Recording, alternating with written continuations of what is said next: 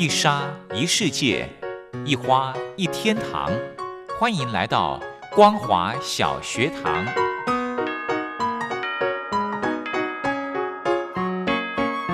让我们一起学习，一起分享。光华小学堂。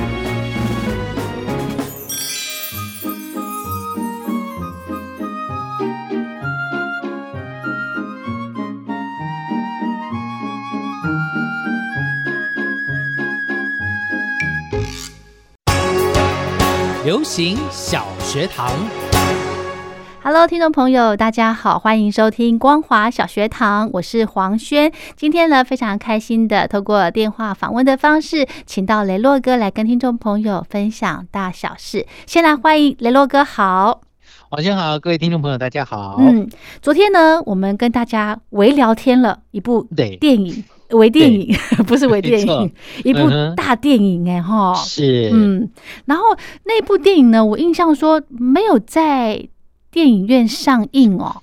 对他本来安排要在电影院上映，但是呢，由于今年很多的好莱坞大片呢，一步一步的塞车了，所以说现在大家有所谓的 OTT 自己的这个播放平台的部分呢，像那个 Netflix 啦，或者是 Warner Brother，或者是 HBO 呃 Plus 等等的，它就会有一些。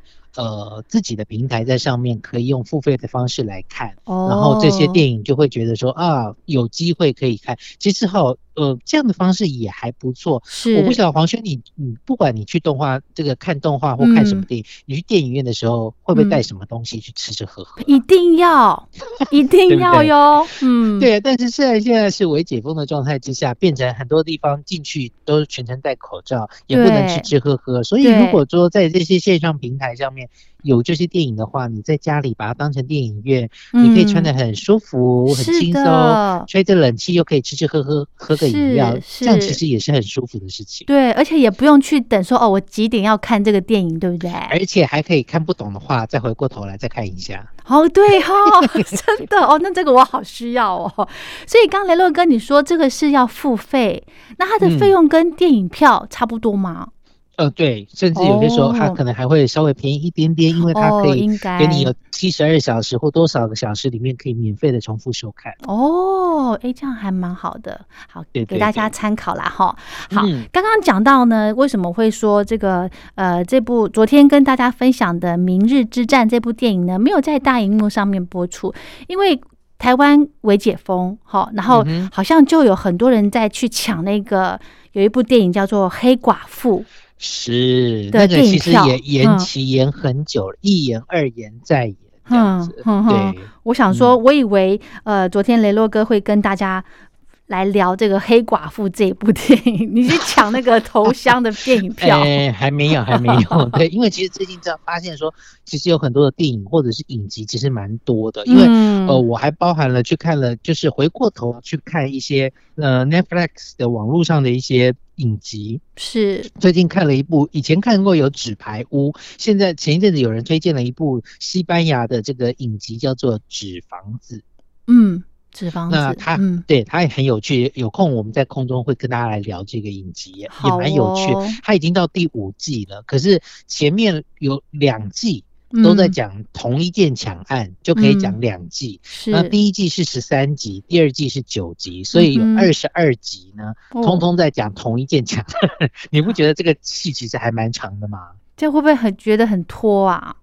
哎，不会，在拖戏的感觉，你会觉得很紧张哦。哎，它的氛围反而蛮紧张。那是因为它在这个 Netflix 上面会有这个呃英语发音，也有西班牙发音。刚开始用西班牙发音就会觉得很不习惯，因为看外语的是 OK，英语是 OK 的。对。呃，后来用西班牙语刚开始比较不习惯，后来也就渐渐习惯了。你会发现说，哎，其实你把它转到有些外语的，你把它转到英语的，他们其实配的也蛮好的。哦，真的。就包含了剧情啊、声音啊等等的。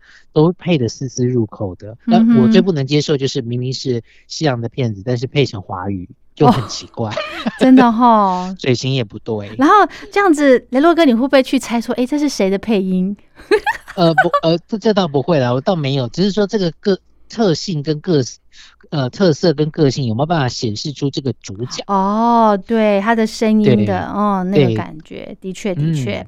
好，那我们今天呢，一样要来跟大家聊这个电影喽。对，今天介绍这部电影呢，在呃 Netflix 的网络上面呢也有了，叫做呃《急冻救援》是 The Ice Road，Ice 就是 I C E，也就是冰的意思，Ice Road 就是冰路。哦，那呃。这部这是一部动作惊悚片，然后讲到动作，因为它在 Netflix 上面呢，六月底已经上映了，所以大家陆陆续续也都可以借有不同的版本可以看到这样的一个电影。嗯，好，那这部电影里面呢，最强的卖座主角其实就是很多这一种台湾，如果一般人看到什么救援系列史上最强老爸的那一位，嗯，这个连恩尼逊所饰演的，嗯。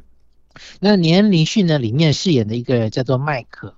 那麦克呢？他其实有一个兄弟，就是因为呢参加了这个呃战争，他的弟弟呢参加了战争之后呢，因为创伤症候群，然后导致于他的在呃整个的状态上面有一个有一点不是那么的 OK 的状况。嗯。所以呢，他就必须把他送到了所谓的呃呃一般的照料机构去照料他的弟弟。嗯哼，好，但是呢，因为他还是得工作养家，所以呢，他就必须希望说能够让这个弟弟呢能够有很好的一个照料，他自己呢也可以有好好的工作这样。于是乎呢，他就呃变成说他必须在工作跟这个照料弟弟之间做一些选择，甚至有些时候呢，必须在这个呃工作的同时呢，就变成说哦，他必须要这个去。急抠被急抠说啊，要马上去这个去找弟弟这样子，所以说他这个故事呢，就在一声的爆炸声中开始。为什么呢？因为呢，他在讲说这个在冰天雪地的一个地方呢，这个雪矿场突然发生了一阵爆炸，打破了宁静。这时候呢，镜头就转到。坑道里面的矿工，矿矿呃，这矿工呢，瞬时的感觉到震动了一下，嗯，下一秒钟呢，工头就让大家赶快的撤离，因为呢，他们所在的一个坑道是瓦斯坑道，哦，你知道，当瓦斯坑道里面有了爆炸，一方面石头可能会落下之外呢，可能还会有连续的爆炸等等的，或者说他们在瓦斯坑道里面。被淹没之后，他们吸的只能是瓦斯，不是新鲜的空气。是是是，那还是会中毒的。对对对对对，那当然了，里面有十几个矿工都被困在里面。嗯，那事故呢，其实还是引起了这个上层的这个长官的高度重视，是不断的在询问这个坑道爆炸的原因。但是呢，这个矿场的经理呢，始终没有给出具体的原因。嗯那于是乎呢，为了展开救援呢，就希望能够调动。这个军用的一些运输机啦，投放一些呃这个救援的设备，包含了像一个大管子，可以插到矿坑底下去，让新鲜的空气可以导入啊等等。嗯。但是呢，这些设备都太重了，大飞机没有办法去运，所以呢，就只好用大卡车的方式。嗯哼。那主角的年恩女婿呢，他其实就是一个卡车司机。嗯。但是呢，他。在影片这时候带到他的时候，他过得并不顺利，因为呢，他刚跑完业务回到单位呢，把车子还好以后，走到厂门口就听到里面呢有人在欺负他的这个兄弟，嗯，因为他受受过伤，所以脑子有一点这个不管用，所以呢有人就在欺负他，那他就好言好言相劝说大家不要欺负他的这个兄弟，但是呢有人就是硬是要跟他杠上了，于是乎呢他一拳就把对手给。这个扛扛救了，就是把他让他躺平了。嗯，但是也因为这样子呢，他们兄弟俩也就丢了饭碗。嗯哼哼哼，因为他弟弟其实是蛮厉害的，就是他呃虽然在这个脑子上面有一些状况，在精神上有一些状况在，可是他在维修东西上面是非常的呃熟熟忍而且快速的。是，嗯哼，对。那为了呢这个要找一个落脚的地方呢，他就送。他去医院检查，希望能够符合标准，以后把他送在这个康复中心待着。那本来约好了一个小时，可是等了两个小时，哎，怎么都还没有出来？不是进去要做检查吗？看可不可以待在这个康复中心啊？没想到呢，他冲进了诊室之后，发现呢，大夫呢，这个医生呢，直接给这个他的弟弟呢使用了鸦片药物，嗯，因为呢，他是等于是把他当成是疯子来对待，精神状态不好的状况下，所以他一气之下呢，就带着他的这个弟弟呢离开了医院，嗯，那当然喽，这个未来生计也是会出到问题呀，那他就这时候他弟弟也拿了一个海报说，哎。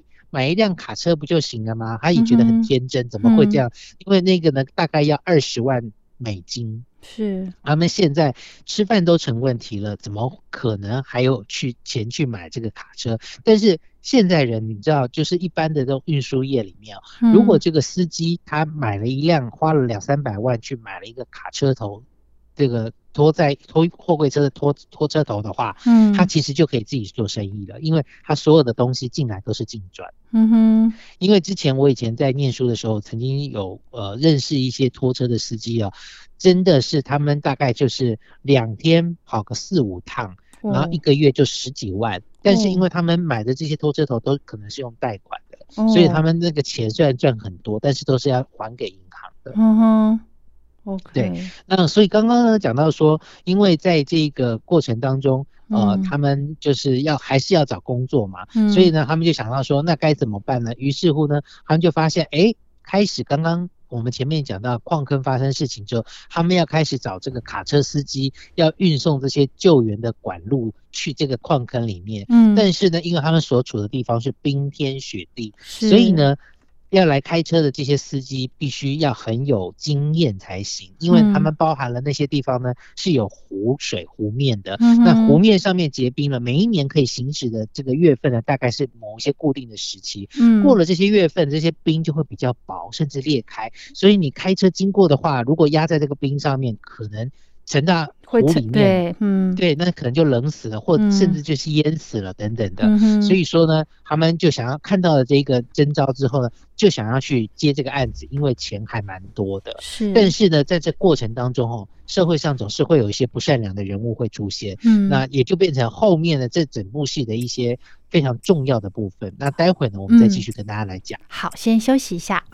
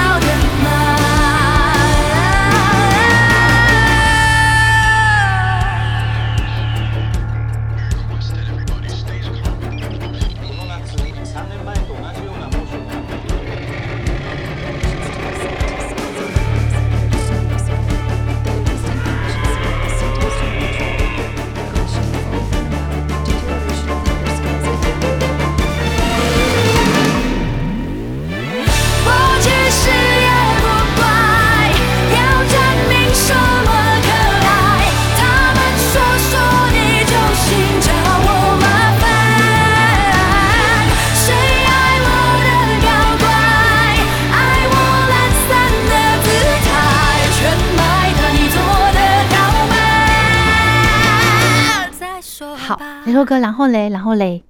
嘿，所以说呢，这个上面的人就委派了他们要组成了一个冰路的所谓的运输队，就是专门行驶这个湖面有冰的。嗯，然后他们呢也也算过，在路上呢会经过几个湖。那本来这个政府呢为了大家的安全，过了几月之后，这个冰渐渐开始融了，就不让大家走了。可是呢，救人要紧，于是乎呢，他们也就说，好吧，那政府也就决定说，那我们这个地方呢，我们就开始让他们可以运输。两三辆的车子过去，然后把这个救援物资带过去，然后他们就去去参加面试，因为钱还蛮多的。那他就希望能够带上他弟弟一起去，因为他弟弟呢，这个虽然呃精神上面不是那么的 OK，但是他修东西非常的厉害，而且非常的专注。于是乎呢，这个老板就说：“哎，必须要先测验一下他是不是真的有本事。”嗯。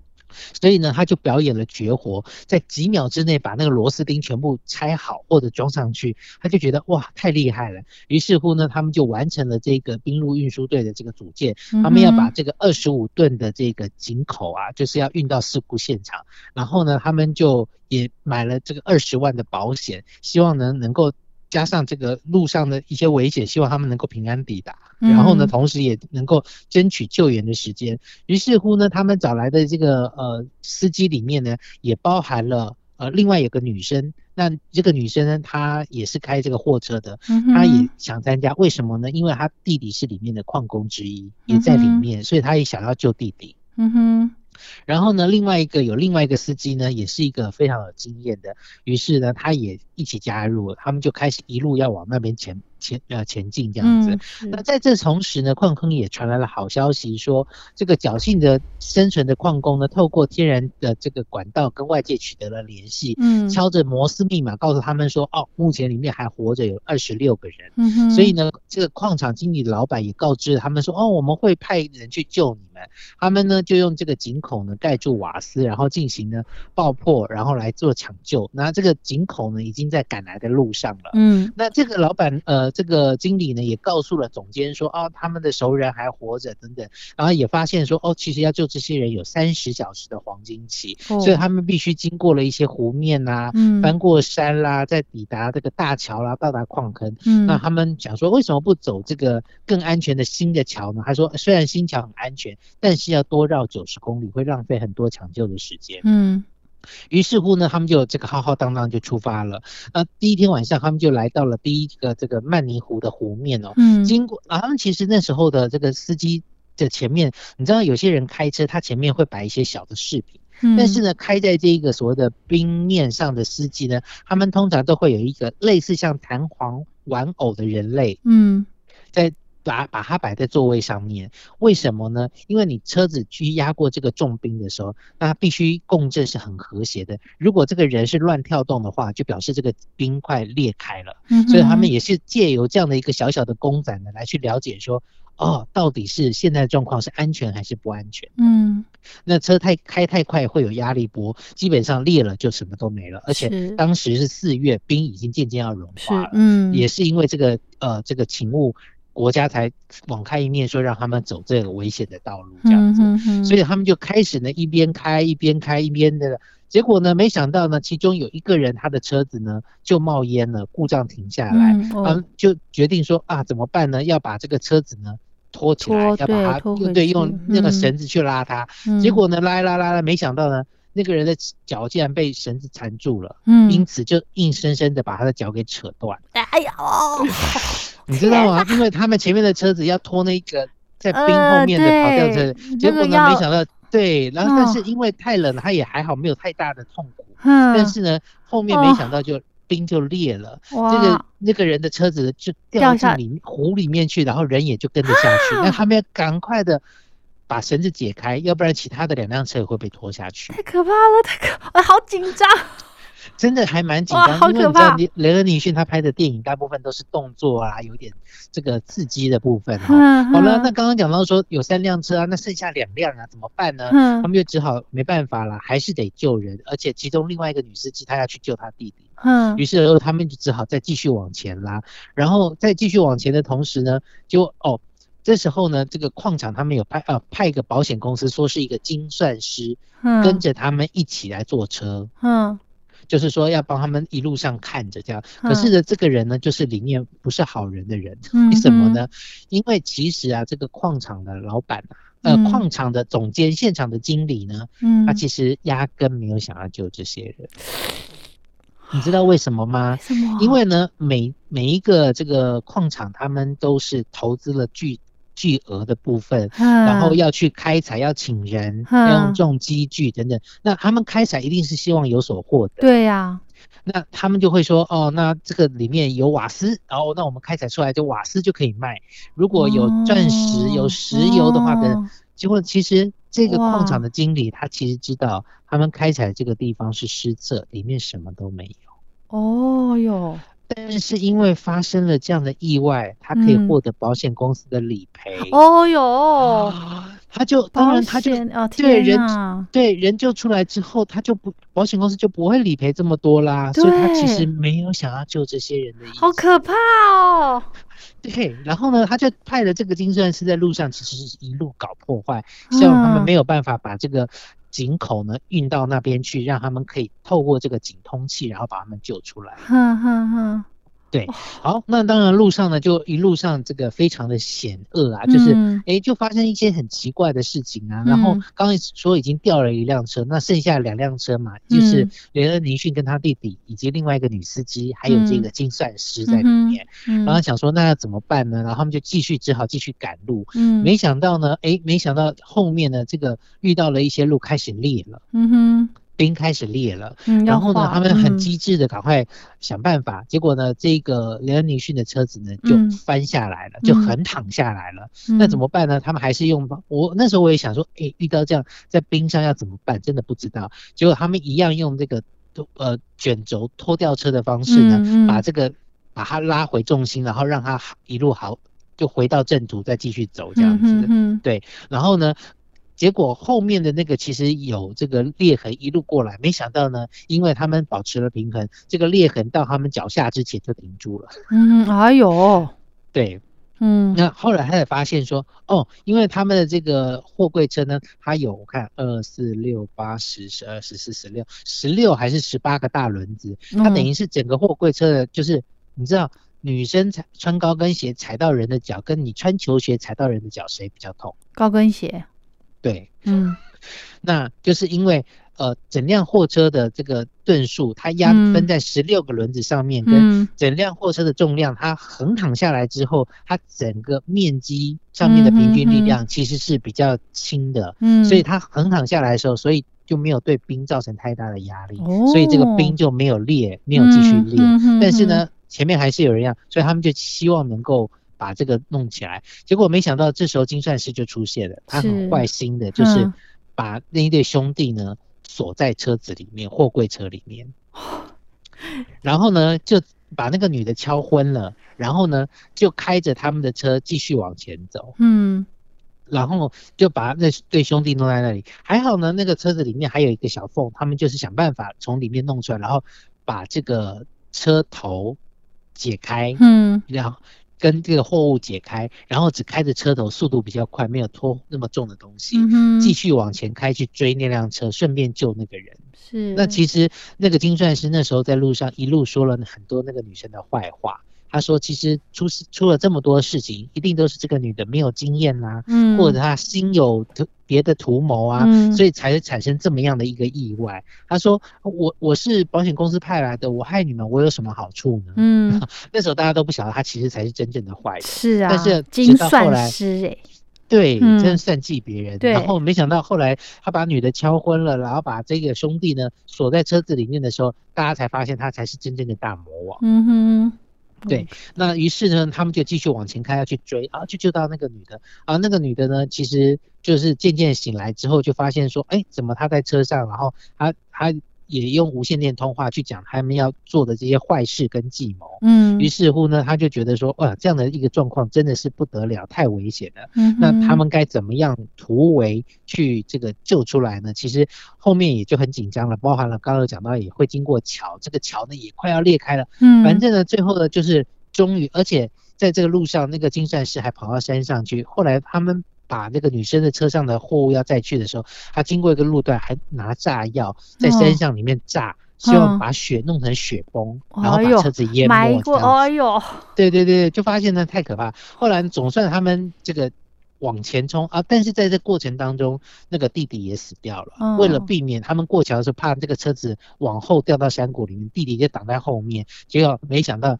被车子跟那个栅栏之间夹死了。嗯哼嗯。然后后来他们就没办法，还是继续往前冲。就这个雷恩尼逊就是跟跟那个女生继续的把这个管子继续往前载。嗯。总算在最后一刻的时候呢，载到那边去。然后呢，那时候矿场的老板也来了，矿场的经理也来了。他本来经理跟老板讲说。哦，他们任务都失败了，没有办法救了。嗯，没想到呢，这时候连恩·林逊他们就出现了，然后把这个矿场的经理打了一顿，说你怎么可以这样子？最后他们总算的把这些人救出来，这个女生呢也如愿的救出了她的弟弟。嗯，对啊。其实这整部片感觉就是一个。就是很紧张，对，整个全身的肌肉都会紧绷在那儿。他有动作片上面的紧张，也有算计部分的紧张。对，我觉得这样子我会比较喜欢看算计那一类的呢。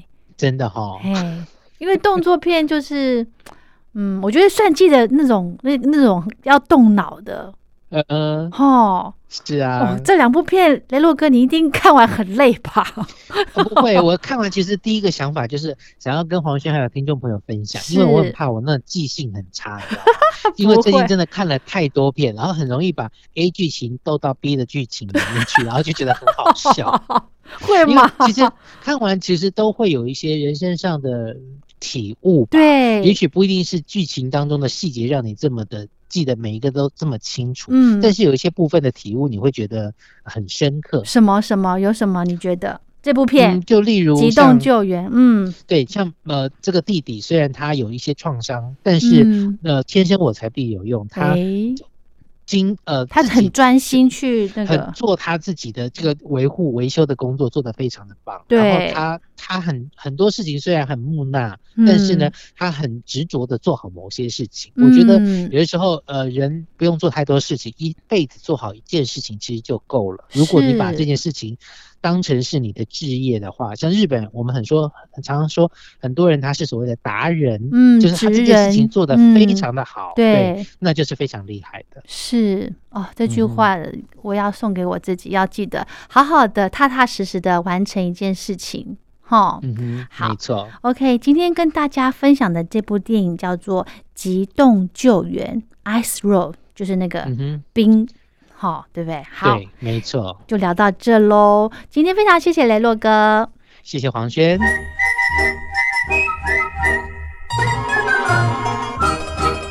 口哨在西方是引起公众注意的一种方式，可以让大家觉察到不容易被发现的问题，所以将启发弊端的人称为吹哨者。有些事情不可以说，但是有些事情必须说。说跟不说的一线之隔，决定了谁可以成为揭弊英雄。支持听众发出自己的声音，说实话，要真相，才能够让社会各方面都正常起来。请听众安心接币，勇敢吹哨就可以参加抽奖。来信请您寄到台北北门邮局一七零零号信箱，或者是用电子邮件寄到 lily 三二九小老鼠 ms 四五点 hinet 点 net，并将姓名、年龄、职业、地址、邮编、联络电话、电子信箱资料填写完整，就可以参加活动。哨声响起的活动到八月三十一号，请听众勇敢的发出自己的声音，安心接币，勇敢吹哨，就可以参加抽奖。